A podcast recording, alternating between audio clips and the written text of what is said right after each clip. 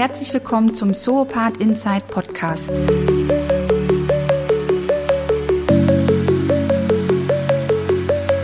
Mein Name ist Annette Gregorius und ich spreche an dieser Stelle mit Akteuren aus dem Bereich des temporären Wohnens, dem Segment, das die Wohnantworten der Zukunft hat, vor allem mittels der Hospitality. Es geht um den Status quo im Segment, um Entwicklungen, Trends und Zukunftsaussichten. Mir geht es um Menschen, Meinungen und Fakten. Aktuell, hintergründig und echt.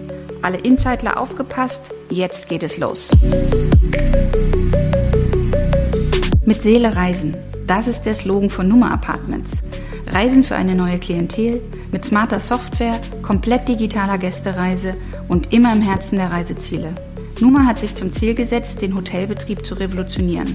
Die Expansion reicht bereits in fünf Länder und 14 Städte und geht stetig weiter. Welche ursprüngliche Idee hatte das Numa-Konzept? Wo steht die Marke aktuell? Und wo geht die Reise hin? Zum heutigen Podcast begrüße ich CEO und Co-Founder von Numa Apartments, Christian Geiser. Hallo Christian, schön, dass du da bist. Hallo Annette, vielen herzlichen Dank für die Einladung. Freue mich sehr. Wir beide, wir haben das erste Mal 2019 gesprochen. Das stimmt, ja. ja. Mhm. 21 hat der Dimitri auf der Bühne bei den New Kids on the Block mhm. euer Konzept vorgestellt. Mhm. Und jetzt wollen wir einfach mal die letzten drei Jahre reflektieren. Sehr, sehr gerne. Ganz kurz so für dich. Was waren das jetzt für letzte drei Jahre für dich? Du, das ist eine sehr spannende Frage. Ich glaube, wenn ich ehrlich sein darf, waren das ähm, zum einen drei sehr intensive, aber auch drei sehr tolle Jahre, ne, weil wir natürlich, äh, wir haben kurz vor Covid angefangen. Ne, damit hat eigentlich wie niemand in unserer Branche damit gerechnet. Ähm, wir haben jetzt natürlich auch noch weitere makroökonomische Trends dazu bekommen. Das heißt, wir haben eigentlich in drei Jahren so eine wahnsinnige Anschubsentwicklung auch bekommen, wo wir sehr schnell reagieren konnten und auch unsere Strategie angepasst haben. Aber natürlich war das wie so ein Durchlauferhitzer. Mhm. Ich mag sowas, ja, weil ich dieses Adrenalin und, und die Entwicklung dahinter wirklich sehr wertschätze. Ähm, aber ich würde sagen, die drei Lebensjahre haben sich eher wie zehn angefühlt. Okay. ähm, aber ne, es war eine, bisher eine tolle Zeit und ich äh, bin auch happy damit, was wir jetzt bisher erreicht haben. Ja. Klasse. Na, wir werden ja wirklich auf diese einzelnen Steps ja wirklich jetzt im Laufe des Gesprächs auch eingehen. Mhm. Und ihr werdet ja ganz häufig als professionelles Airbnb bezeichnet. So mhm. seid ihr ja wirklich mal gestartet mit der mhm. Idee. Seht ihr euch heute noch immer so? Weil wenn ich jetzt die Presse tagtäglich aufmache und ich sehe, mhm. was ihr aktuell macht, ja, ne, mhm. das gerade jetzt die Übernahme von den großen Hotelbetrieben, das spricht ja schon eine deutlich andere Sprache. Mhm. Ja, du sprichst einen sehr wichtigen Punkt an. Ich glaube, wenn ich einen, einen Schritt zurück machen darf, so meine persönliche Vision oder Philosophie, wo, wo die Reise auch hingeht die nächsten zehn Jahre, ist, dass diese Grenze zwischen was ist ein Hotelzimmer und was ist ein Airbnb immer mehr verschwinden werden. Ne? Und du auch einfach, ja auch anhand der Zielgruppe, die wir bedienen, ähm, vor allem die, die Millennials und die, die Gen Z sozusagen, dass die auch zwischen den einzelnen Bereichen immer mehr hin und her switchen. Ja? Mhm. Und das heißt für uns ist ähm, das ist, sage ich mal, eine, eine zweitrangige Beschreibung. Ich würde es eher als, als Hybrid zwischen einem Airbnb und einem Hotelzimmer und einem Serviced Apartment beschreiben, aber wir eigentlich alle drei dieser Use Cases, wie wir sie nennen, auch abdecken und am Ende so für, für unsere Gäste eine größtmögliche Flexibilität bieten können, aber natürlich auch auf der Immobilienseite dadurch ähm, ja eine höhere Drittverwertbarkeit abbilden können ähm, und, und so führen wir dann auch das Geschäft und, und deswegen, das sprichst du wahrscheinlich an, haben wir eben auch in der Vergangenheit ähm, teilweise klassische Hotel- oder auch sogar Hostelbetriebe übernommen, weil die eben oftmals auf ganz tollen Standorten sitzen und du in vielen Städten ja auch kaum noch äh, Genehmigungen kriegst äh, für mhm. neue ähm, äh, Standorte im Hospitality-Umfeld, leider. Mhm. Ja.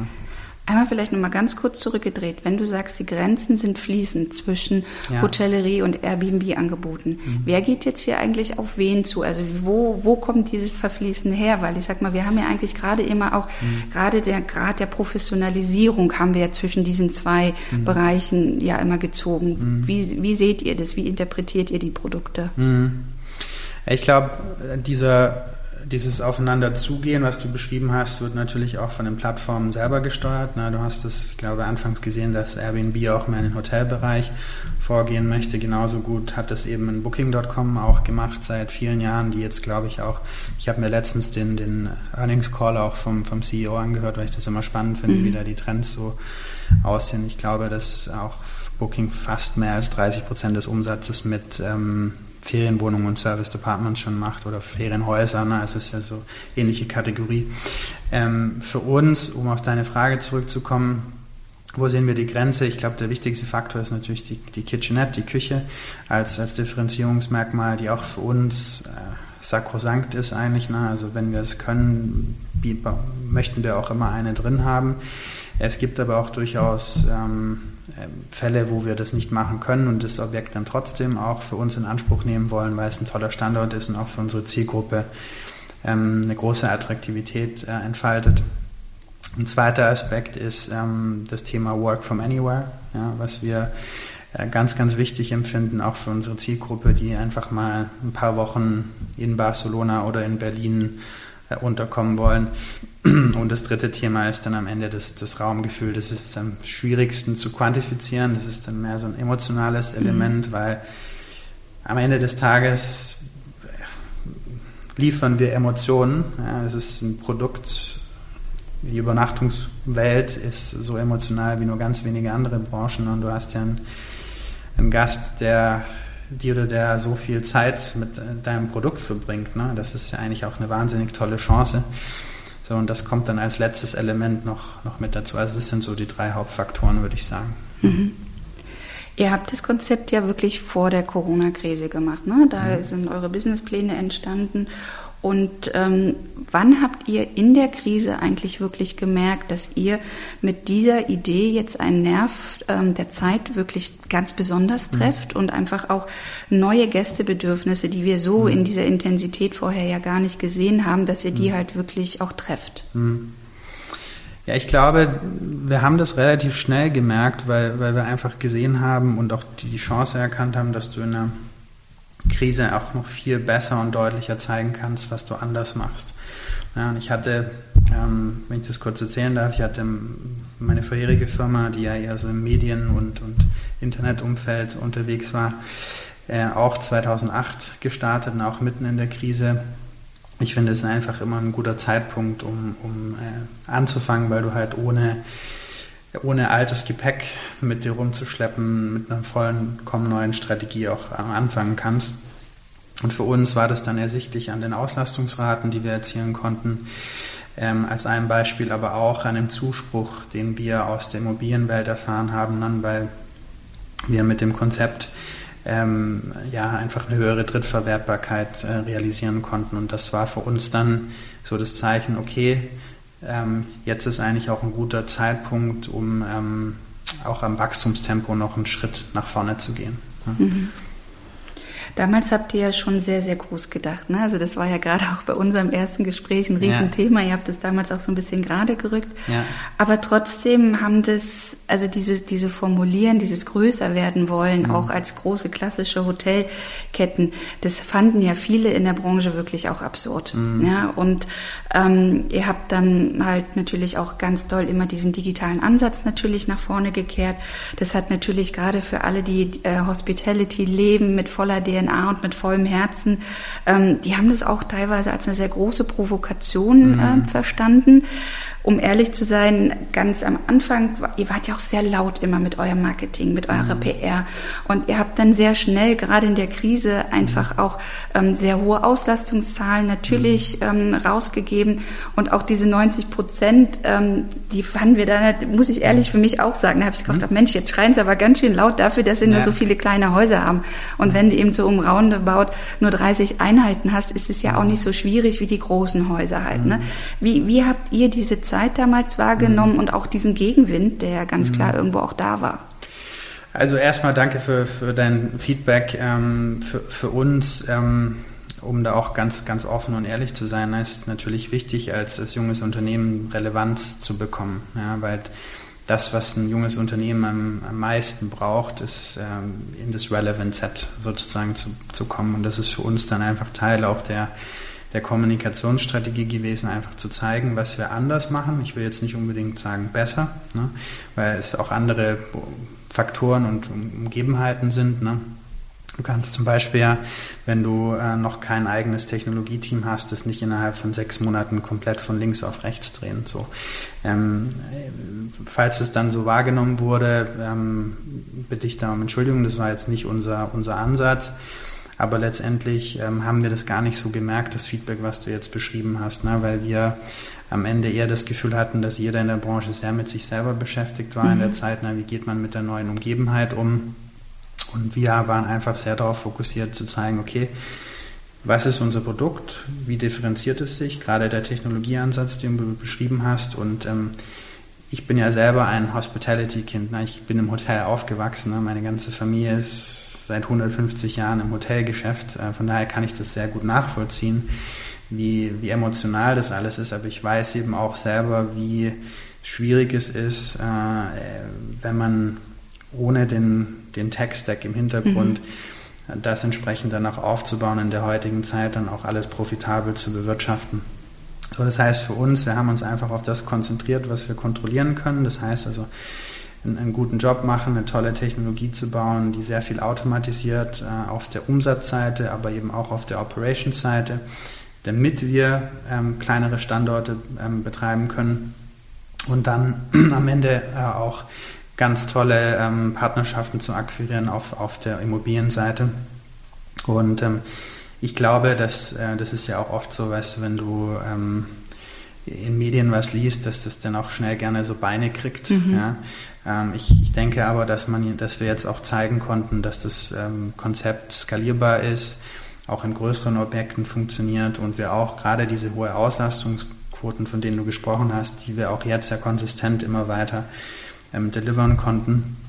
Und es einfach eine Frage ist von, ähm, na, von der Technologie im Hintergrund, dem Produkt und am Ende auch der Standortauswahl.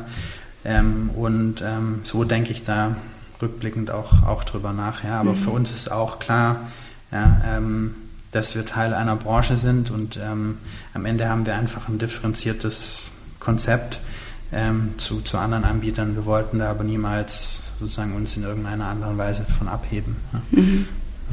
Jetzt seid ihr ja mehrere Gründer mhm. ja? ja? und jeder bringt ja auch eine andere Kompetenz mit. Das ist ja, glaube ich, auch ja. schon mal ein ganz wichtiger Baustein mhm. eures, eurer Gesamtidee. Mhm. Jetzt hast du gerade beschrieben, dein Background ist ja schon die Hotellerie, kennst ja. du aus dem elterlichen Betrieb auch. Mhm. Gibt es auch zwischen euch in den, bei den Gespräche, wo du auch da manchmal sagst, Mensch, hier, aber Hospitality hat doch was auch mit Mensch zu tun und so weiter? Oder gibt es diese Diskussion gar nicht, weil du auch weiß ich nicht, um bestimmte Probleme in mhm. Abläufen äh, mhm. natürlich viel sensibler dafür auch bist. Mhm. Das ist eine tolle Frage, die, die du stellst. Und sagen wir mal, der Gast und, und unsere Gäste sind immer im Mittelpunkt dessen, was wir machen. Aber wir haben, wir nennen das bei uns, ähm, also wir haben unsere verschiedenen Ziele und, und KPIs, die wir, sagen wir, jedes Quartal auch definieren. Und äh, eine davon nennen wir Guest Obsession. Das ist sorry für den Anglizismus, aber immer schwierig, das zu übersetzen. Also sozusagen sehr ähm, fokussiert und, und wirklich auch ähm, ins letzte Detail zu gehen, um Gäste zufriedenzustellen. Na, gerade bei uns, wo wir sehr digitalisiert und automatisiert sind. Und ich finde, das ist gar kein Widerspruch in sich. Na, darauf zielst du ja ein bisschen drauf mhm. ab. Ähm, sondern was wir, was wir versuchen in unserem tagtäglichen Geschäft ist, das zu quantifizieren. Also wie glücklich machen wir die Gäste. Ähm, dafür sind verschiedene Faktoren für uns wichtig. Das ist zum einen der NPS, also wie, wie happy sind die mit uns. Und ich sage dann eigentlich immer, na, wir haben die Rezeption weggenommen, ähm, den, den Concierge und, ähm, äh, und haben trotzdem oftmals einen sehr höheren NPS als das Four Seasons zum Beispiel, weil unsere Zielgruppe das eben sehr wertschätzt und da auch, sage ich mal, ähm, ja, diese, diesen Komfort aus Geschwindigkeit, Effizienz ähm, und Automatisierung dann auch sehr wertschätzt. Das andere sind die Reviews, also die Bewertungen auf mhm. den Plattformen, wo wir so im Schnitt, wenn man es jetzt auf die gleiche Skala setzt, bei neun von zehn Punkten sind. Ähm, so, das heißt, die Antwort ist definitiv ja und alles, was wir machen, muss auch unter diesem Aspekt äh, bewertet werden. Ähm, und wir haben ja auch ein eigenes Team, ne, das nennt sich das Guest Experience Team, äh, was geleitet wird von, von der Eva Klausner, die auch aus dem Hospitality-Umfeld kommt. ähm, und die für uns, für unsere Gäste 24-7 auch erreichbar sind. Ne? Und, und das, glaube ich, äh, unterstreicht es auch ganz bewusst. Ich glaube, wo wir anders sind und was wir dann, ähm, sag ich mal, etwas effizienter machen, ist zum Beispiel das Thema Pricing auf der, mhm. auf der Umsatzseite, was mein Geschäftspartner, der Gerhard Maringer, auch äh, mit seinem Team gebaut hat. Er kommt ja so aus der Währungsabsicherungswelt, ne, Euro-Dollar und Pfund und Yen und so weiter, ne, wo mhm. du sehr hohe Preisentwicklungen hat, hast. Ähm, und, und da sind wir sehr, sehr gut und machen das auch selbst. Oder ähm, wie wir zum Beispiel unsere Buchungsstrecke generieren, einfach um da wirklich jeden Schritt einmal umzudrehen und zu schauen, was können wir da verbessern. Ähm, das Ziel ist dabei aber, das für die Gäste so ähm, ja, unsichtbar wie möglich äh, mhm. zu machen, sodass es eigentlich als Komfort äh, empfunden wird. Ja? Und ähm, ich glaube, dass das äh, auch, auch gerne äh, ja, wahrgenommen wird und ähm, deswegen ähm, die Antwort ist definitiv ja auf deine Frage. Ja, ja. Okay. Ja. Wenn, wenn du euch jetzt selber beschreiben müsstest, würdest du dich als Technologie oder euch als Technologieunternehmen bezeichnen oder schon als Hospitality? Ja, du, du sprichst eine spannende Frage an. Ich bin, ich bin auch, wenn ich ehrlich sein darf, immer nicht so ein, so ein Freund von, von Schubladen in der mhm. Hinsicht. Aber wenn du jetzt Gun to my head mhm. äh, sagen würdest, jetzt entsch äh, entscheide dich, dann würde ich sagen, wir sind eine Technologiefirma, die im Hospitality-Bereich ihr Produkt ähm, baut und gelauncht hat. Mhm. Ja. Ähm, und auch so von der Kultur her tickt. Ich glaube, das Wichtige ist dabei immer die Unternehmenskultur. Ne? Und da sind wir zum einen sehr äh, orientiert auf unsere Gäste, aber zum anderen eben auch sehr datengetrieben und versuchen wirklich alles zu quantifizieren, weil ich von der Philosophie her so denke, dass du eigentlich nur das verbessern kannst, was sich auch messen lässt. Mhm. Ja, weil anders, sonst ist es halt schwer, das wirklich groß zu machen und zu skalieren, weil das ist immer ein Bauchgefühl und das funktioniert, wenn du ein kleineres Team hast, aber wenn du ne, auf eine Vielzahl an Standorte wachsen willst, dann musst du es halt eigentlich immer sehr diszipliniert messen. So, mhm. Und ähm, aufgrund dessen würde ich mich für, für diesen Teil äh, entscheiden. Ja. Ganz, ganz klares Statement, super. Ja, ja größer werden, messbar machen, das, das war gerade ein schönes Stichwort halt auch. Ne? Mhm. Ein Aufhorchen in der Branche gab es ja ganz klar, als dann die Soravir in euren äh, Investorenkreis halt einfach kam. Und es gab für, ja, für uns damals alle noch nicht wirklich mhm. greifbares Produkt, mhm. wahnsinnig große Vorschusslorbeeren. Mhm. Ja? Kannst du jetzt noch mal kurz zusammenfassen, was waren eigentlich diese Kernargumente, warum ihr die Investoren für euch gewinnen konntet? Mhm. Ja, sehr gerne. Wenn wir jetzt in die Zeit zurückschauen, was, was ist für unsere Investoren damals wichtig gewesen? Ähm, das eine ist die Vision, also die Reise, wo, wo wollt ihr hin, wie, wie groß kann das werden, auch wie funktioniert das für den Investor individuell. Ähm, ich denke, das ist relativ klar in dem Markt, der ist ja gigantisch groß und auch diese, das, was die ja immer als Window of Opportunity beschreiben, also wie ist das Timing, das war eben da haben wir natürlich auch Glück gehabt, sehr, sehr gut. Ja, das will ich auch gar nicht ähm, verheimlichen. Ja, dass gerade in der Phase jetzt dieser Shift von äh, traditioneller Hotelnutzung zu dem, was wir machen, ne, also Airbnb Service Departments, mhm. immer stärker wird. Ne, das, das kannst du mehr bestätigen als, als alle anderen. Mhm. Ähm, also das ist das eine. Das zweite ist, ein Proof of Concept zu zeigen, eben unter Beweis zu stellen, dass wir es gemacht haben, auch wie es funktioniert. Ne? Ähm, das waren alle unsere Investorenrunden waren auch mit sehr intensiver Due Diligence immer verbunden. Ne? Mhm. Wir sind da von Herz auf Nieren äh, geprüft worden, dann nochmal von links nach rechts und unten nach oben. ja, also wirklich ähm, ähm, sehr intensiv geprüft. Und das Dritte am Ende ist dann auch äh, das Vertrauen in in die Umsetzung zu haben, ne, dass wir es auch tatsächlich schaffen können. Und was, glaube ich, uns gelungen ist, dass wir sehr früh auch ein gutes Team zusammengestellt haben aus den einzelnen Bereichen, die für, für den Erfolg in diesem Markt auch, auch sehr, sehr wichtig sind. Ne? Es ist ja kein einfaches Geschäft. Ja? Du hast sehr viel Komplexität dahinter. Mhm. Du hast den Real Estate Part, du hast den Operations Part, den Umsatz-Part, du hast die Gäste, die du zufriedenstellen musst, gerade wir haben es vorhin ja schon gehabt, emotionales Produkt, jeder hat ein bisschen subjektive Wahrnehmung dafür. So, und das war der Hintergrund dafür. Ähm, nach außen mag das so gewirkt haben, als ob da viele Vorschusslorbeeren da waren, aber wir hatten tatsächlich ja schon mehrere Standorte live, die auch wirklich gut performt haben in, in der Zeit und das hat natürlich unseren Investoren dann das zusätzliche ähm, Vertrauen gegeben.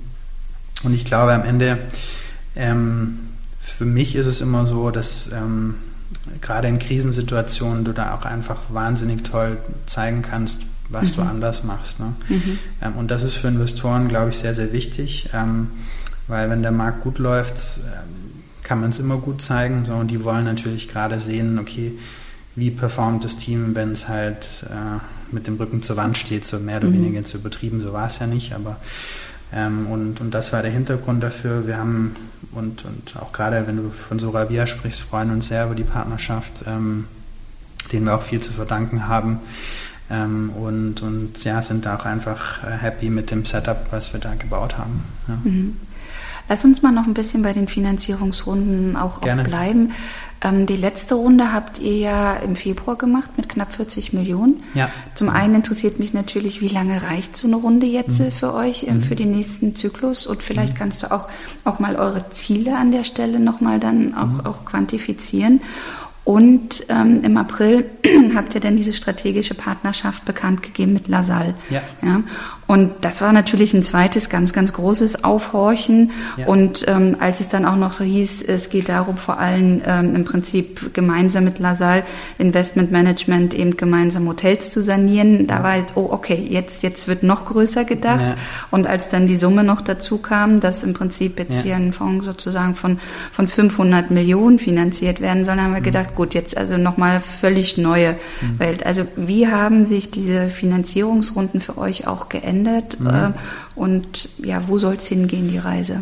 Ja, super gerne. Also fangen wir mit der ersten an, also der für, für unsere operative Gesellschaft. Ähm, die Finanzierungsrunde ist ja angeführt worden von ähm, DN Capital, das ist ein angelsächsischer Investor, die auch unter anderem beispielsweise bei Auto 1 äh, sehr früh investiert waren oder bei ähm, McMakler oder bei ähm, Home2Go. Mhm. Ja, also kennen sowohl den Travel-Bereich als auch den Immobilienbereich sehr, sehr gut. Wir haben mit denen auch eine, eine lange Beziehung schon gehabt, ne, die uns auch über anderthalb Jahre einfach sehr intensiv angeschaut haben. Deswegen ging der Prozess auch relativ schnell und im Co-Lead sozusagen, sagt man da ja neudeutsch, war dann mhm. ähm, Headline vormals E-Ventures, die ja schon seit Anfang an auch uns, uns finanziert haben, ne, wo eben ähm, Family Offices wie Miele und, und, und Otto und Porsche auch dahinter stehen. Christian Miele selber ist ja bei uns auch im Beirat, mhm. äh, dessen Unterstützung wir da uns da sehr freuen. Ähm, so für die war im Prinzip äh, es relativ klar, dass wir die, ähm, ähm, die Profitabilität unserer Standorte bewiesen haben und man auch sehr gut zeigen kann, wie das Geschäft einfach jetzt ähm, zu skalieren ist. Ne? Und ähm, du hast ja auch im, im traditionellen Hotelbereich gute Parallelbeispiele, na, nimm zum Beispiel ein Motel One, mhm ähm, die es auf große Größenordnungen geschafft haben. Und das war dann am Ende einfach für uns ähm, der Hintergrund dafür. Ist auch wichtig, dass wir als Unternehmen gut kapitalisiert sind. Na, wir brauchen gutes, äh, eine gute Bilanz, wir mhm. müssen in die Technologie vorinvestieren, das kostet Geld.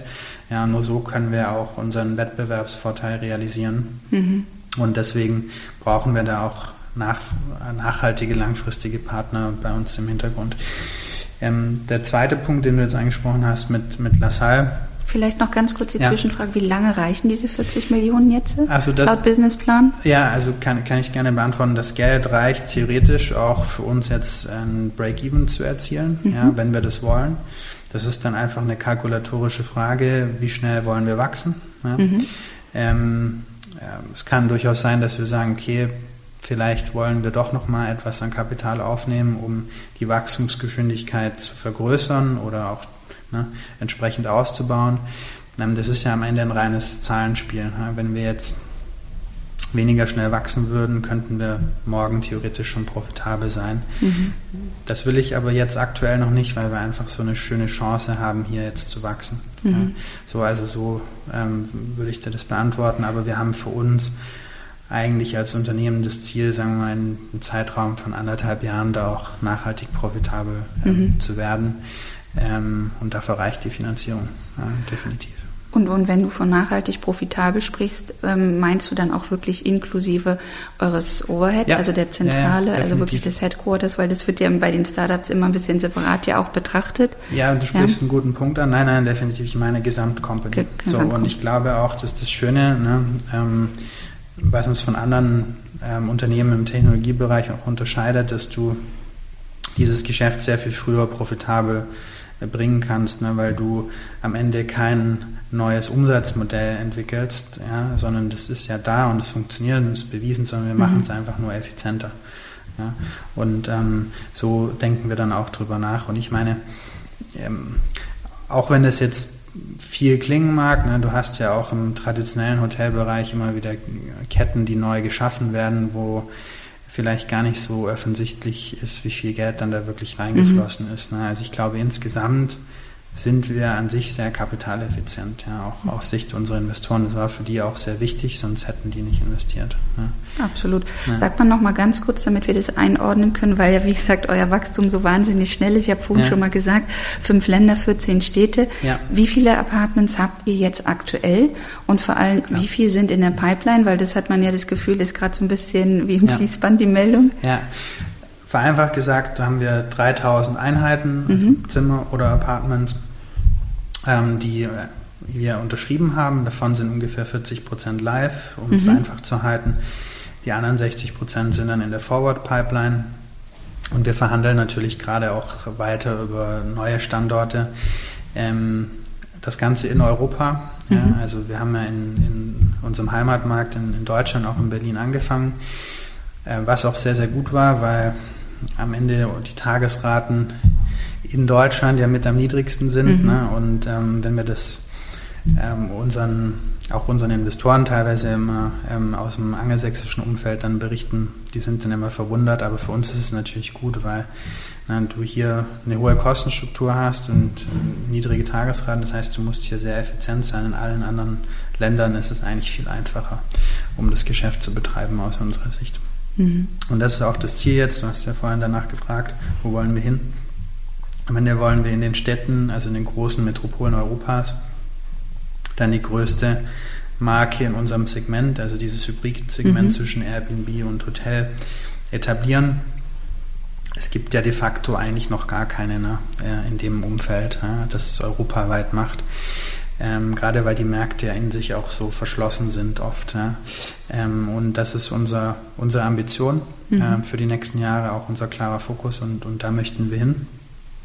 Und in dem Kontext haben wir auch die Partnerschaft mit, mit LaSalle äh, lanciert, die ja aus dem äh, Value-Add-Umfeld kommen und natürlich jetzt auch die Chance sehen, in Europa ähm, Hotels, aber auch Office Space zu, zu konvertieren. Na, das, was du ja schon mhm. seit Jahren auch äh, gepredigt hast in vorausschauender ähm, Vision.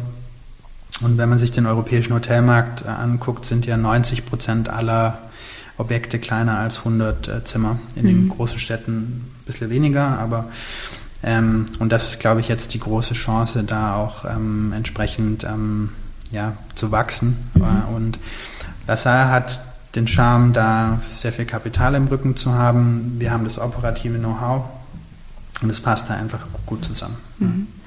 Und trotzdem merken wir ja gerade an den Meldungen, die ihr rausgibt, ne, für eure neuen Übernahmen, mhm. dass die Häuser immer größer werden. Ne? Also von mhm. dem, was man ursprünglich mal gesagt hat, auch diese, ja. wenn ich noch so Objekte wie in Belfort oder so, ne, da, da kann mhm. man ja diese Idee dieses mhm. gewerblichen Airbnb ja. wirklich extrem gut nachvollziehen. Ja. Wenn ich dann aber jetzt so die, die letzten Häuser sehe, ne, also jetzt waren es ja gerade 185 Einheiten, Hamburg 187 mhm. in, in Frankfurt, das ist ja dann schon wirklich eine Hotelticketgröße halt einfach. Ne? Mhm. Und, und da ist dann jetzt wirklich auch so die Frage, warum A jetzt so groß, wirklich, mhm. weil ihr diese schnelle Skalierung mhm. wollt. Mhm. Und da vielleicht auch nochmal ganz kurz die Frage, mhm. wenn du jetzt mal sagst, im Fünfjahres-Forecast, ihr habt jetzt 3000 mhm. äh, offen und halt in der Pipeline, wo, wo soll es denn in fünf Jahren stehen? Also was ist das Ziel? Wo, worauf geht's hin?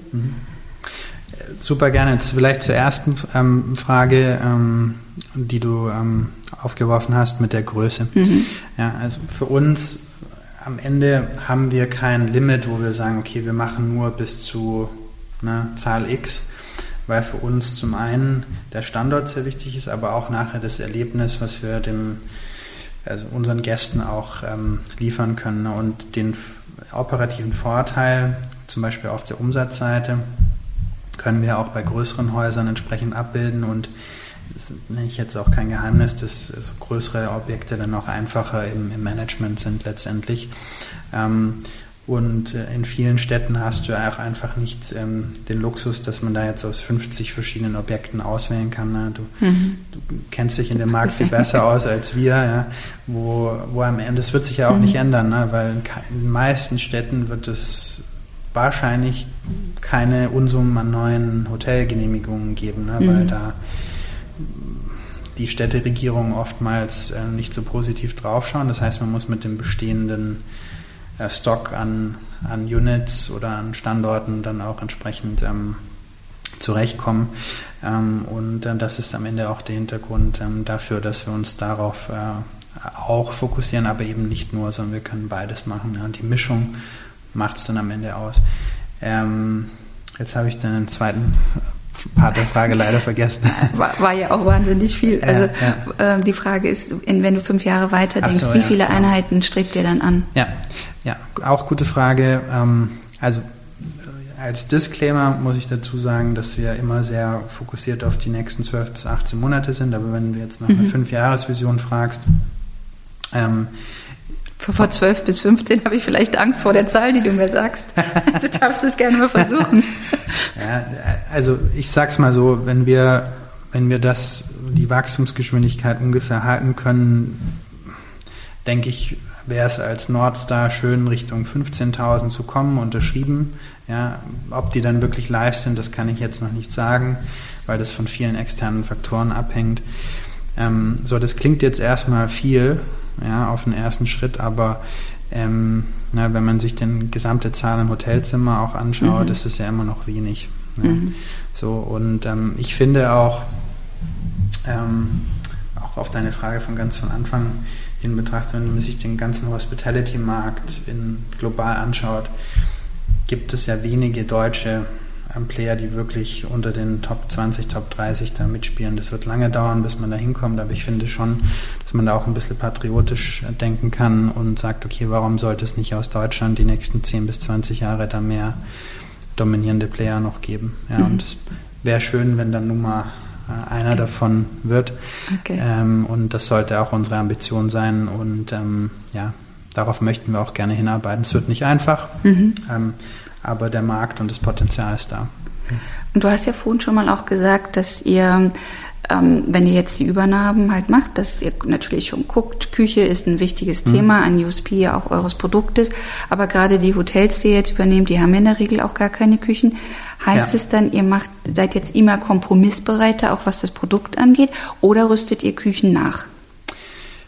In den äh, meisten Fällen ähm, ist es für uns ein Pflichtkriterium, dass wir die auch nachrüsten, äh, die Küchen. So, und da sprichst du einen wichtigen Punkt an. Ähm, wie lässt sich das am Ende handhaben? Na, das ist ja nicht einfach, ähm, sich den physischen Gegebenheiten da zu beugen. Und da ist es ganz wichtig, dass wir auch entsprechend flexibel sind vom, von, der, von dem Setup, von der Architektur, von den Möbeln dahinter, wie wir das machen können. Und das ist eine unserer ja, Kernwachstumsfaktoren natürlich dahinter. Ja. Ähm. Wenn du jetzt mal reflektierst, ne, also diese Integration von so heterogenen mhm. ähm, Betrieben, die ihr jetzt da gerade übernehmt, einmal von den Größen, von den mhm. Ausstattungen, wie du schon sagst, es sind ja auch alles immer ganz unterschiedliche Brands. Ja. Ähm, also das stelle ich mir ehrlicherweise sehr herausfordernd vor. Mhm. Ähm, was sind da für euch jetzt wirklich die, die schwierigsten Themen? Und wie bewältigt ihr diese große operative Integration in euer System? Mhm. Du letztendlich, ähm, wenn wir uns den Launch-Prozess oder Integrationsprozess, den, den, du ansprichst, anschauen, sind ja 60 bis 70 Prozent der Schritte die gleichen für jedes Objekt. Mhm. Ja, mit Ausnahme dessen, was dann auf das Objekt und, und die physische Natur bezogen ist. Ne? Aber wenn du jetzt Go Live, auch die Vermarktung dahinter, ähm, die Abstimmungsprozesse, das lässt sich ja schön skalieren äh, und ist unabhängig davon, ob das jetzt ein großes oder ein kleines Objekt mhm. ist. Ähm, Die, die physische Thematik dahinter ist etwas, was man gut managen muss und für uns ist einfach wichtig, dass wir unsere, unser Versprechen gegenüber unseren Gästen da auch halten können. Ne? Also, dass du halt äh, sehr gute Schlafqualität hast, ein super schnelles Internet, ähm, was gar nicht so also einfach ist in vielen mhm. Standorten, vor allem in Deutschland, ähm, was man ja leider auch ähm, ja, konstatieren muss.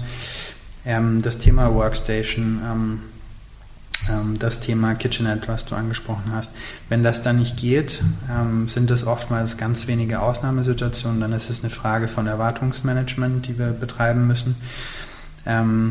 Aber auch das Thema Design, ne, Look and Feel, ist für mhm. uns ganz wichtig. Wir wollen ganz bewusst nicht, dass jeder Standort gleich aussieht, ja, weil das versprüht dann eher so ein traditionelles Hotelfeeling, was wir eben vermeiden möchten, sondern eher das Gefühl von ähm, lokalen Note ähm, dahinter. Das ist etwas komplexer ähm, auf den ersten Blick. Man muss es halt im Hintergrund besser managen. Es hat aber für uns dann den Vorteil, dass wir das äh, gegenüber Gästen noch stärker als lokales Produkt positionieren können.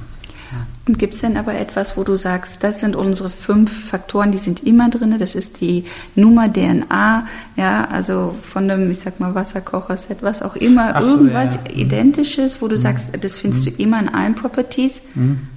Ja, also die gibt es auf jeden Fall. Ähm, das sind sogar nicht nur fünf, äh, die kann ich jetzt gar nicht alle aufzählen. Okay. Aber versuch mal so ein paar vielleicht, ja. dass wir ein Gefühl dafür ja, bekommen. Klar, klar, gerne. Also das, wie gesagt, Schlafqualität ist mhm. sehr wichtig. Also die, die Matratze auch und das, was wir da auswählen. Wohl gerade die stelle ich mir aber so vor, dass du die jetzt natürlich bei so einem großen Haus nicht unbedingt als erstes austauscht, oder? Dass du da versuchst auch viel vielleicht ähm, zu erhalten von dem. Es kommt darauf an, wie gut die Qualität ist, das mhm. stimmt, ja. Aber ähm, da sollte man nicht sparen, wenn das entsprechend nicht von der Qualität her vorhanden ist. Ähm, du hast die, die Schließtechnologie dahinter, die ist für uns ganz, ganz wichtig, weil sie unseren Buchungsprozess ja begünstigt. Die ist auch sehr teuer, was mhm. wir da, also teuer in Anführungszeichen, ist eine teure Anfangsinvestition, die sich aber sehr schnell rentiert für uns dann. Da sind wir auch sehr religiös. Das ist das Zweite. Dann haben wir viele ähm, nette Brand-Utensilien. Also wir haben zum Beispiel eine Free Minibar, ähm, die wir unseren Gästen anbieten, ähm, aus Getränken und äh, kleinen Welcome-Snacks. Ähm, wir arbeiten dann mit ähm, Kaffeeanbietern wie Grind Coffee zusammen, also eher so ähm, hippe ähm, neue Brands, mhm. ja, die wir dann auch entsprechend bei uns äh, einführen können. Und das macht ihr dann aber auch flächendeckend und flächendeckend, nicht lokal genau. sozusagen, sondern das ist wirklich dann absolut. Nummer DNA. Okay. Ah, absolut, genau. Mhm. Ähm, darüber hinaus haben wir also wirklich ein standardisiertes Playbook an Utensilien, die da rein müssen, ne, von, vom Kaffeebereich, von dem, was du an äh, für, für, für, die Küchenausstattung ähm, benötigst. Wie gesagt, das ist eine ganz lange Liste. Wir haben in vielen unseren Standorten, wir nennen das ähm, eine Social Media Corner, mhm. ähm, die wir auch Schritt für Schritt gerne weiter ausrollen wollen. Es gab auch, wie du dir vorstellen kannst, eine lange Diskussion darüber, weil aus der Immobilien- und Prozesswelt das natürlich erstmal Kopfschmerzen verursacht, aber für uns natürlich, und da kommt dieses Emotionale mit rein, ne, auch ähm, viele unserer Gäste halt einfach äh, Freude empfinden, wenn sie unterwegs sind, das natürlich auch gerne teilen mit Familien oder auf mhm. Social Media und dann auch entsprechend ähm, sich da artikulieren können. Ähm, und das sind nur ganz wenige Beispiele davon, ähm, die wir da auch einbinden. Dann eine Frage, wenn, ja. wenn ihr diese sehr unterschiedlichen Häuser äh, übernehmt, wie, wie viel Zeit braucht ihr? Ja. Äh, wie schnell kann so eine Übernahme funktionieren? Ja, wenn es jetzt ein Objekt ist, was schon live ist, also kein mhm. Development-Projekt, ähm, kommt es auf den Einzelfall an, aber in der Regel, sagen wir mal, fünf bis sechs Wochen wow. okay. können wir schaffen. Ja. Super. Also wir sind eigentlich nach Vertragsunterschrift. Ne? Also wir sind mhm. da sehr flexibel ähm, und ähm, haben das jetzt auch schon öfter gemacht. Ähm, und ähm, haben da auch wirklich ein tolles Launch-Konzept, ein Launch-Team auch dahinter, was das sehr generalstabsmäßig ähm, ja, vorbereitet und dann auch umsetzt. Natürlich äh, kannst du dieses Playbook über die Zeit dann auch immer weiter verbessern, dass du einfach weißt, okay, hier ist jetzt mal wieder ein Prozessschritt passiert, den wir noch gar nicht hatten, müssen wir wieder ins Playbook aufnehmen und zack, mhm. können wir dann nächstes Mal einfach ähm, diszipliniert abspielen. Ja. Hm. Gehen wir mal, bleiben wir nochmal bei einer Sache der Operative und äh, mhm. gehen nochmal so ein bisschen in euer Erfolgsgeheimnis halt ein ja. bisschen tiefer rein. Du hattest mir ähm, auch in einem Vorgespräch schon mal gesagt, mhm. dass im Prinzip gerade euer hybrider Approach, wie es eher ja. in deiner englischen Sprache sozusagen zwischen dem Shortstay und ja. dem Mid- und Longstay halt, dass das eigentlich ein ganz, ganz großer Faktor ist. Vielleicht kannst du uns das nochmal erläutern. Sehr gerne. Ähm, was ich damit meine, ist, dass wir und unsere Algorithmen, die wir gebaut haben, einfach immer schauen, okay, für den gegebenen Zeitpunkt, also zum Beispiel jetzt im August oder im Dezember, was ist unser optimaler Mix mhm. von, äh, von Gästen und auch von Use Cases? Und da spielen wir immer mit dieser Mischung aus äh, Kurzfristaufenthalten, also eher so klassische Hotel-Airbnb-Nutzung und wir haben dann bei uns zwei weitere Differenzierungsfaktoren. Wir haben dann ähm, Extended Stay, das ist dann zum Beispiel ein oder zwei Wochen oder dann tatsächlich Long Stay, also sagen wir ein Monat plus. So und das immer schön zu mischen, ist ja am Ende einfach ein klassisches Yield Management. Mhm. Ich glaube, das können wir sehr, sehr gut und das ist auch, ähm, also wir nennen das bei uns das Demand Management am Ende des Tages, auch da, wo ich dann die zehn Jahre Vornummer mhm. herkomme. Ja, ich bin zwar im Hotel aufgewachsen, aber dazwischen habe ich ja ein Geschäft gebaut, was ähm, sagen wir, ist wie Immobilien Scout für lokales Einkaufen. Kauf mhm. da heißt es, wo wir im Prinzip Einzelhändlern geholfen haben, Leute in ihre Geschäfte zu bringen. Ne? Den Edekas, den Lidls, den Obis dieser Welt. Und das ist sehr viel, kannst du von dem Konzept auch auf die Hotelwelt übertragen, weil es am Ende sehr ähnlich. Ähm, so, wie schaffst du eine maximale Präsenz auf alle Nachfragekanälen? Mhm.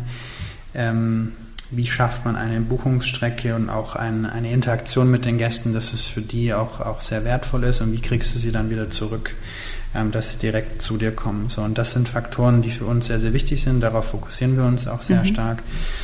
Ähm, und das ist, glaube ich, am Ende einer der wichtigsten Faktoren für uns, weil wir dadurch einfach pro Einheit auch mehr Umsatz äh, generieren können. Und wenn wir die Torte mal aufteilen, was ist euer idealer Mix? Wie viel, wie ah. viel Longstay darf es geben, damit sozusagen eure Ziele erreicht werden? Ja, also der, wenn wir uns jetzt mal 2022 anschauen, haben wir wahrscheinlich, ich würde sagen, um die 20 Prozent Longstay. Ja, Und Longstay dann wirklich, wie du auch gerade gesagt hast, ein Monat plus. Ja, ungefähr. Ja. Also mhm. Disclaimer, ja, das mhm. ist, weil, weil wir immer da auch auf die aktuelle Woche oder Monate schauen. Und natürlich das auch sehr abhängig ist von Covid-Lockdowns. Ne? Mhm. Wir hatten ähm, im, ähm, im Winter natürlich mehr davon ne? ähm, und dadurch können wir natürlich auch besser spielen. Wird jetzt mit größeren Objekten und steigenden Anzahlen der Einheiten, meinst du, wird euer Longstay-Anteil nach oben gehen oder eher nicht? Das ist eine sehr gute Frage. Ja, um ehrlich zu sein, weiß ich es nicht. Okay. Ja, ähm, für uns ist es am Ende aber auch ein Rechenspiel, weißt du, dass mhm. wir sagen, okay, ähm, wir, am Ende wollen wir eine starke Marke aufbauen, wo wir in der Lage sind, Gäste davon zu überzeugen, immer mehr zu uns zurückzukommen. So. Und dafür müssen wir natürlich auch in der Lage sein, alles abbilden zu können. So. Mhm. Und ähm, das ist ein eine Gratwanderung zwischen Kurzfristoptimierung und, und Langfristpotenzial, die nicht einfach ist. Ja, und wo wir auch uns ständig hinterfragen, ist es eigentlich jetzt gerade so richtig, was mhm. wir machen, oder sollten wir es nochmal anpassen? Ähm, du kannst natürlich immer eine schnelle Mark mit reiner, krasser Kurzfristoptimierung mhm. machen, gerade in so einem Marktumfeld wie jetzt. Ähm, aber das ist für uns halt nur eine sehr kurzfristige Betrachtung. Deswegen versuchen wir das schon auch beides zu machen. Und es hängt natürlich auch von den Standorten ab. Ne? Wir sind aktuell ja noch sehr in zentralen Innenstadtlagen. Kann ja aber auch sein, dass wir ähm, in der Zukunft das ein bisschen aufweichen und eher Standorte noch dazu nehmen, die noch besser für Longstay geeignet sind. Das haben wir jetzt nicht geplant, aber theoretisch wäre es möglich. Schließt das nicht aus, okay. Ja. Lass uns aber noch mal ein bisschen über die Key-Zahlen auch sprechen, wo ihr aktuell steht, hm, wenn gerne. wir über die gesamte Gruppe, lass uns, ich weiß, dass das natürlich ja. in den Ländern schwierig ist, aber lass uns hier wirklich jetzt mal über Deutschland sprechen. Ja. Wo stehen wir aktuell mit der Auslastung, mit der ADR, äh, mit der Average Length of Stay? Ja, gerne. Ein paar Faktoren, die, die wir gerne teilen können. Ähm, also in, in Deutschland sind wir in der Auslastung in den Häusern immer zwischen 85 und 95 Prozent. Also ähm, sind sehr, sehr gut ausgelastet. Ähm, deutschlandweit jetzt, again, das sind wieder Durchschnitte, es ist immer ja schwierig. Äh, das ist aber auflaufend gesehen und nicht jetzt aktuell für den August, sondern auflaufend fürs Jahr 2022? Das ist ungefähr für 2022, mhm. aber natürlich auch stark getrieben jetzt durch den Sommer. Ja. Mhm. Ähm, in den letzten Monaten liegen wir da so bei einer EDA von um die 120 bis 130 mhm. am Tag, also bis dann bei 110 RevPAR ungefähr. Mhm. Ja, das klingt jetzt erstmal viel, ja, mhm. äh, ist natürlich jetzt auch in dem Marktumfeld sehr, sehr stark getrieben davon, ja, mhm. und wird wahrscheinlich im Winter auch wieder etwas runtergehen. Ähm, und äh, Length of Stay ist aktuell zwischen drei bis vier Nächten. Also wir haben einen Anteil von Kurzfristaufenthalten, wir haben dann aber auch einen Anteil von Gästen, die einfach länger bei mhm. uns übernachten. Ja. Und das sind aber auch die Kennziffern, die ihr so laut euren Budgets habt oder seid ihr da drüber, drunter? Ja, wir sind, was die, wir sind, was die Topline-Zahlen angeht, ähm, auf Objektebene sind wir drüber. Also wir haben nicht mit solchen ADRs gerechnet. Okay. Muss ich sagen, also jetzt im Sommer. Mhm. Ähm, weil die Objekte, die wir jetzt live haben, sind ja teilweise schon sechs bis äh, 20 Monate ähm, live. Ne? Und, ähm, aber ich, also ich würde mich jetzt wundern, wenn du in der Branche viele kennen würdest, die jetzt das erwartet haben, dass der Sommer da so stark wird. Ähm, ich glaube, der geht wirklich bei vielen weit über die, ja. die Erwartungen hinaus, definitiv. Ja, ja.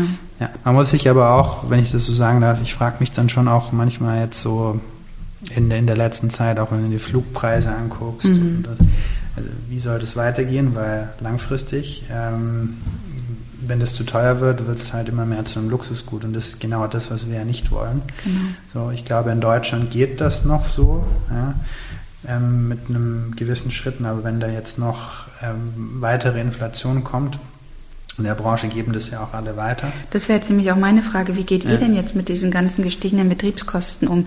Gebt ja. ihr das eins zu eins weiter an die Gäste? Habt ihr jetzt kontinuierlich, ich mhm. meine, du sagst ja sowieso, ihr, ihr guckt ne, und ihr entscheidet eure Preise ganz klar nach, nach, äh, mhm. nach der Nachfrage halt auch. Das heißt, ihr mhm. geht ja logischerweise in ja. der aktuellen Situation nur nach oben. Ja. ja, aber das heißt, ihr gebt wirklich auch im Moment die Kosten weiter. Ja, also wie du es schon richtig gesagt hast, wir, wir haben ein dynamisches Pricing dahinter. Das heißt, es macht es automatisch. Was wir sehen, ist, dass die, der Uplift auf der EDA die Inflation auf unserer Kostenebene überkompensiert. Ja. Ähm, bei uns kommt ja noch dazu, dass wir eine etwas schlankere Kostenstruktur haben. Ähm, und ähm, das ist natürlich da eine schöne Entwicklung, aber äh, keine Frage. Ne? Also auch das Thema Energiekosten ist für uns ein, ein, großes Thema, wo wir auch sehr genau drauf schauen, was, was passiert da jetzt. Ne? Ähm, ich habe mich da auch selber nochmal schlau gemacht, mhm. wie funktioniert überhaupt der ganze Gasmarkt. Ne? Auch mhm. die, LNG-Wertschöpfungskette da zwischen äh, Nordamerika, Katar, Norwegen und, und Deutschland. Das ist ja alles sehr komplex, wo du nicht von heute auf morgen alles umstellen kannst. Also ich will da jetzt auch nicht in der Situation der Bundesregierung sein. Ähm, aber na, das, ist, das schauen wir uns sehr genau an. Ich glaube aber, wir werden wahrscheinlich ähm, eher davon leicht profitieren, ne, weil wir ähm, das zum einen weitergeben können und auf der Kostenseite einfach ein bisschen schlanker sind. Mhm.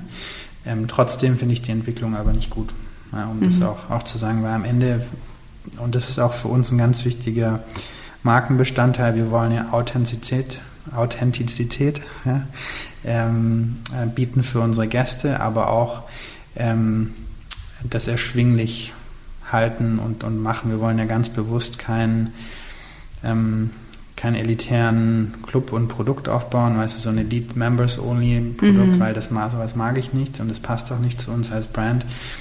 Ja, aber wenn natürlich deine Kostenstruktur immer weiter steigt und die Preise erhöhen muss, dann wird halt Reisen irgendwann mal auch immer mehr zu einem reinen Luxusgut. Und ich denke, das, das sollten wir halt vermeiden. Mhm. Weil sonst schaffst du ja langfristig auch Effekte auf der äh, Nachfrageseite. Mhm. Nochmal kurz zurück auch zu eurem, ja, zu eurem Wachstum. Wie viele Objekte äh, verhandelt ihr gerade parallel? Du, das kann ich dir gar nicht so aus dem, äh, aus dem Stegreif sagen. Es sind aber viele. Ja. ja ähm, also ich habe mal so Zahlen gehört, die liegen teilweise bis zu 80, die ihr parallel prüft. Ja, und ähm, natürlich nicht alle auch verhandelt, ist klar, ja. aber schon auch parallel so in der Prüfung gehabt. Stimmt das oder?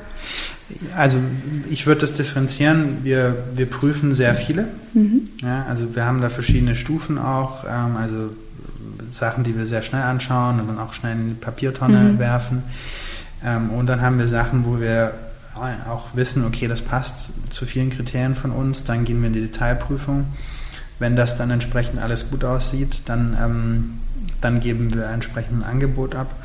Ähm, und in vielen Fällen na, wollen wir das natürlich dann auch verhandeln. Ne? So ein Prozess kann sich aber auch mal über sechs oder neun Monate hin, mhm. hinweg ziehen. Wie viele ähm, Leute habt ihr da jetzt im Development? Also wir haben ein Real Estate Team, ein Expansionsteam, das sind ungefähr, wenn du alles zusammenzählst mit Execution, wobei wir auch zum Beispiel vieles in-house haben, sind es ungefähr zehn Leute. Also es ist, okay.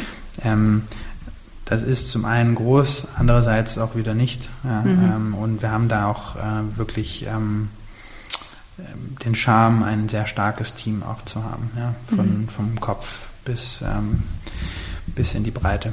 Ja. Also, dass ihr da in diesen ganzen Verfahren sehr präsent seid, das reflektiert mir die ganze Branche, das kannst du mir glauben. Ja. Ähm, und tatsächlich geltet ihr im Segment auch ein bisschen äh, als die Heuschrecken, ja? also als jene, die viel zu hohe Pachten äh, mhm. bieten und damit natürlich auch äh, andere verdrängen, gerade mhm. aktuell, die jetzt da weniger zum Zug kommen. Was sagst du dazu? Und mhm. sind eure Pachten, die ihr ja oft auch vierstellig legt, ähm, mhm. tatsächlich nachhaltig? Mhm. Also ich muss dazu sagen, dass ich den Begriff zum ersten Mal höre, dass wir als äh, Heuschreckle wahrgenommen werden. Ähm, wenn ich mich richtig entsinne, geht es ja noch auf Franz Müntefering äh, und zurück und damals als Vergleich, als äh, mhm. die Private Equity Player in, in Deutschland ähm, zum ersten Mal so richtig Fuß gefasst haben. Ähm, ich ich habe da eine sehr klare Perspektive dazu. Ne? Also wir haben ja Partnerschaften mit sehr institutionellen und professionellen Partnern geschlossen. Ne? Dazu gehört, wie wir gerade schon gesprochen haben, ein LaSalle, äh, ein, eine Generali ähm, äh, oder eine Patricia. Mhm. Ähm, genauso gut haben wir auch natürlich bei uns im Hintergrund äh, professionelle Investoren, was schon einmal als Korrektiv funktioniert, dass wir da auch nur nachhaltige Pachten abgeben. Und am Ende ist es ja, das ist der zweite Punkt, ein Rechenspiel. Na, wenn du ähm, dir die ADRs und die RevPARs anschaust, ne, von, von 100 plus mit einem GOP-Level von 60 Prozent, äh, ist es auch gut möglich, entsprechende Pachten nachhaltig zu legen. Ich möchte das aber als Zusatz hinzufügen, dass wir ja auch ein sehr klares Profil haben, welche Objekte wir haben wollen, weil da unser Konzept sehr gut drauf passt, ja, von unserem Nachfragemix her. Und dann können wir da natürlich auch kompetitiv sein. Wir haben aber auch Situationen, wo wir, ähm, wo wir selber sagen, okay, sogar sehr oft diese äh, Pacht, die gefordert wird, ist nicht nachhaltig, dann machen wir den Deal halt einfach nicht. Also es ist mhm. ganz wichtig, dass wir eine Philosophie haben, alles, was wir unterschreiben, muss gut funktionieren. Und das haben wir bisher auch gezeigt. Na, wir haben jetzt, glaube ich, 40 Standorte live und ähm, die funktionieren alle gut. Also mhm. von der ähm, unterm Strich Performance ist das alles sehr solide. Ähm, und ähm, ich glaube, dass mit, mit Pachten über, über 1000 Euro liegt einfach dann, je nachdem, was es für ein Standort ist, dann auch an dem Nachfragemix, der dahinter steht mhm. ja, und dem Modell. Ja.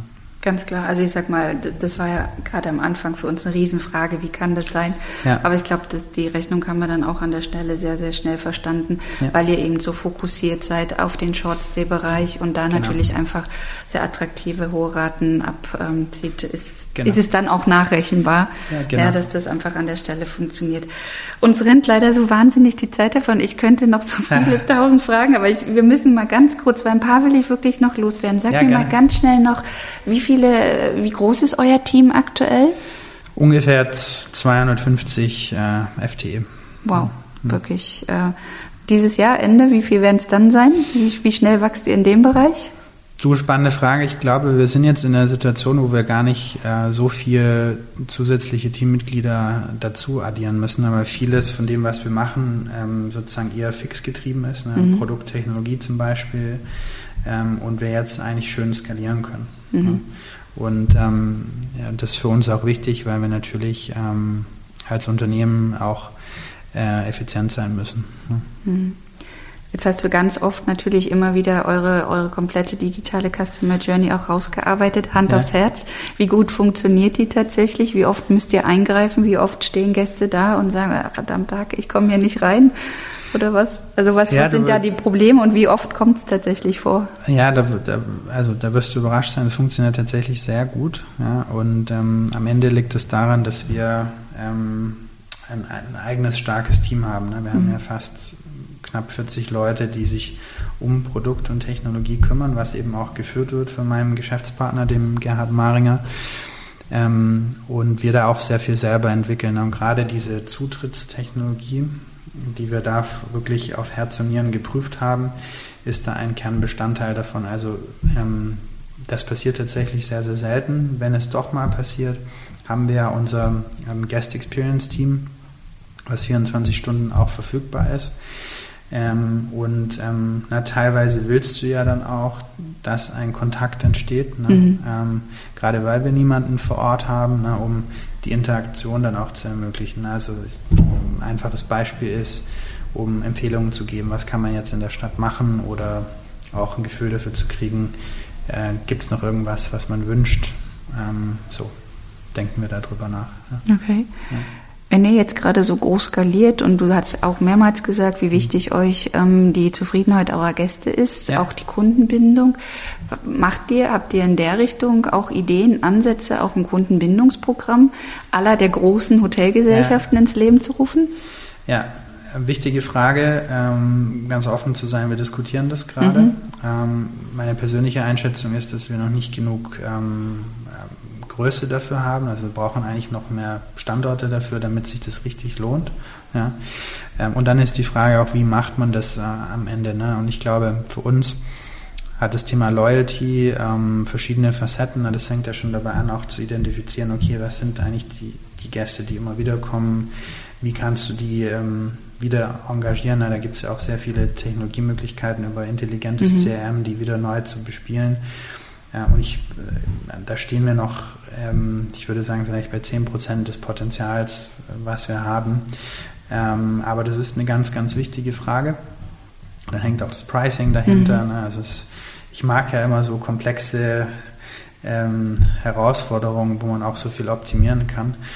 Ähm, äh, aber na, ich glaube, für uns ist einfach wichtig, da erstmal nochmal an der Standortzahl auch zu arbeiten, damit du einfach mehr Gründe hast. Im Travel-Bereich hast du ja anders als im, im Lebensmittel- oder Transportbereich eine viel geringere Frequenz. Ausnahme Business Travel natürlich. Ähm, aber wenn halt jemand nur ein oder zweimal im Jahr reist, ne, ähm, kriegst du ja auch nicht die hohe ähm, Loyalitätsfrequenz Richtig. dahinter. So, und das ist so ein bisschen die Herausforderung in unserer Branche, ne, dass, dass du natürlich gucken musst, okay, wie, auch gerade wenn du was testest, wie schnell kriegst du dann die Ergebnisse zurück. Ähm, aber da sind wir auch dran und, und äh, überlegen gerade, wie wir das am besten ähm, strukturieren können. Ja. Ein wichtiges Stichwort, was du gerade gesagt hast, war ja auch der Gästemix. Ne? Und aus allem, was du, mhm. glaube ich, gerade jetzt so die, die letzten halbe Stunde auch erzählt hast, habt ihr einen sehr, sehr hohen Leisure-Anteil, oder? Ja, absolut. Also der liegt bei ca. 70 Prozent. Okay. Ähm, ich hätte ihn jetzt noch höher vermutet, ehrlicherweise. Ja, es ist so, dass wir tatsächlich auch immer mehr Anfragen von ähm, oder einfach Businessreisende mhm. haben, die bei uns ähm, gerne ähm, übernachten und das vermischt sich dann ja auch. Ne? Du hast dann Pleasure, Transworkation, ja, was wir haben. Und so weiter, genau. Ähm, und ähm, deswegen, ähm, ja, das ist, glaube ich, jetzt so ein Share, mit dem wir uns wohlfühlen. Ähm, liegt natürlich auch an den Städten, die wir eröffnet haben. Ne? Also gerade Berlin ist natürlich ein ganz toller Tourismusstandort, genauso wie Rom. Mhm. Ähm, aber ja, das, das ist für uns auch wichtig, das weiter zu forcieren, weil ich glaube, auch wenn wir jetzt mal die nächsten Jahre anschauen, wenn es tatsächlich eine Rezession gibt, gehen wir eigentlich davon aus, dass unsere Zielgruppe eher dabei spart, sich vielleicht ein Auto zu kaufen oder eine Immobilie, aber an Experiences und, und, und Reisen eher weniger.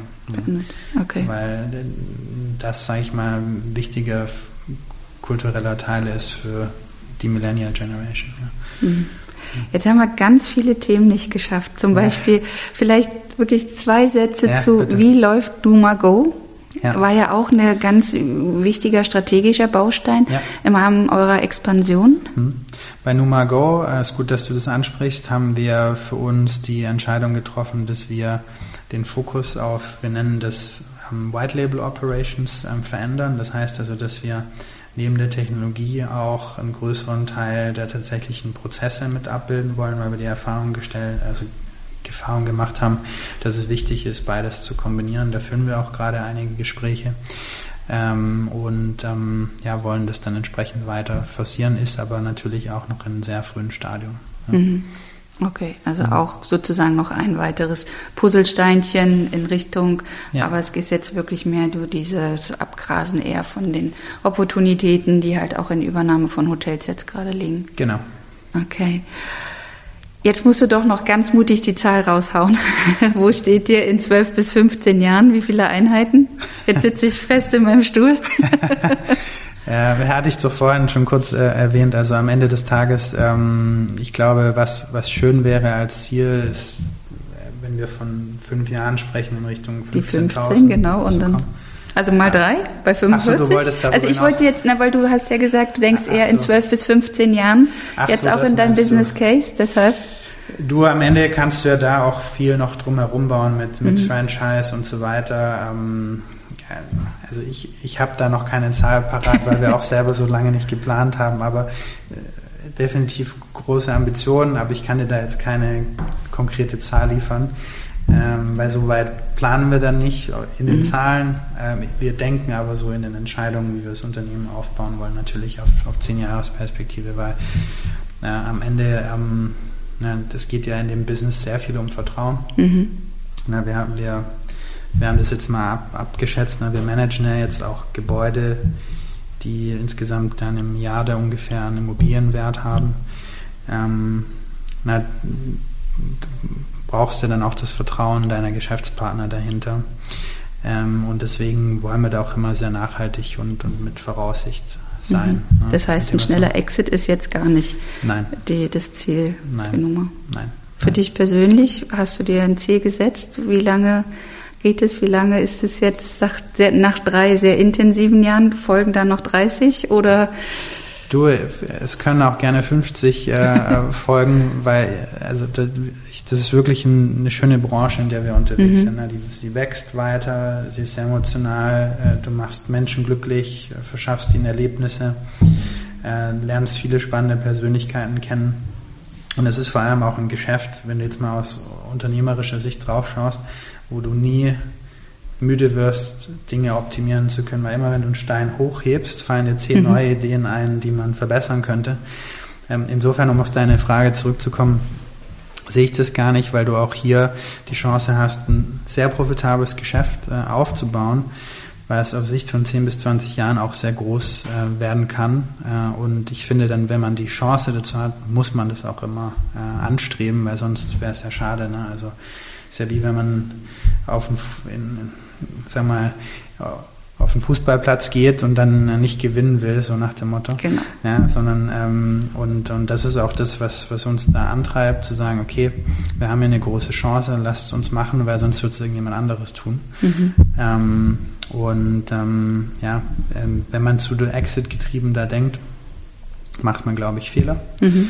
Ähm, und ähm, anders als in anderen Technologiebranchen ist es ja auch hier so, dass wir die ganze Wertschöpfungskette kontrollieren. Das heißt, wir sind nicht darauf angewiesen, das, das irgendwann zu machen. Mhm. Ja. Cool, es bleibt also spannend. Ja. Vielen Dank, dass du mich ein Stück mit auf die Reise genommen hast, dass wir ein bisschen reflektieren durften. War sehr spannend und ich denke, wir sollten uns ganz bald dann auch wieder treffen, um zu gucken, was, was ist im nächsten Jahr passiert, äh, wo gehen die Ziele hin, Super. was ist von dem eingetroffen. Also vielen Dank für deine Zeit, schön, dass du da warst. Herzlichen Dank, Annette, hat sehr viel Spaß gemacht ähm, und sehr gerne bald wieder.